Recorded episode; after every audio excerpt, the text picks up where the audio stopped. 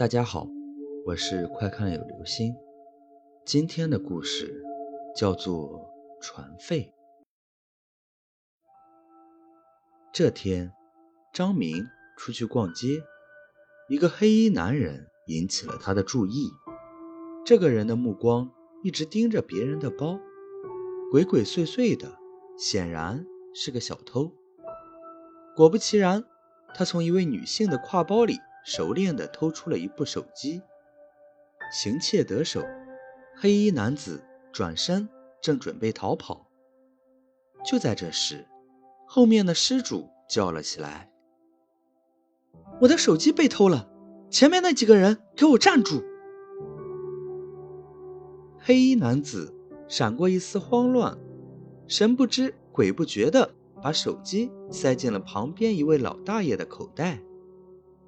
这一切都被张明看得清清楚楚。施主拦下了张明等人，扒手脱下外衣，翻出口袋，证明了他的清白。张明也照做了。老大爷刚把手伸进袋子里，手指就像触电般的弹了回来，手机啪嗒一声掉在了地上。老大爷懵了。他急忙辩解：“手机不是他偷的。”可是越说越急：“不，不是我，真的不是我。”周围的人对老大爷指指点点。他忽然一把拉住张明的手，恳求张明作证：“你刚才在我后面，应该知道我没偷东西。”黑衣人朝张明瞪了一眼。警告他别多管闲事。右手露出了藏在袖子里的匕首。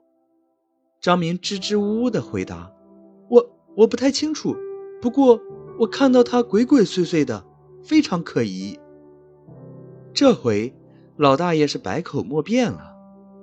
施主看他年纪挺大，也不忍心送他进监狱，只是让他赔了点钱。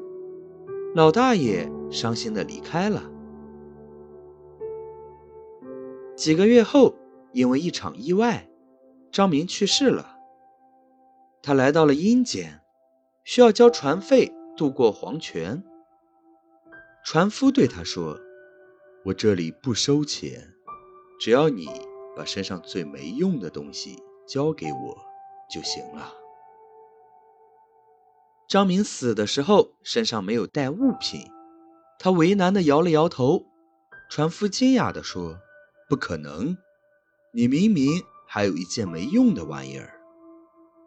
张明疑惑地瞅了瞅自己的身体，在在哪儿？我怎么不知道？你帮我拿出来看看。船夫狠狠地把手指插进了张明的眼眶，将他的眼球挖了出来。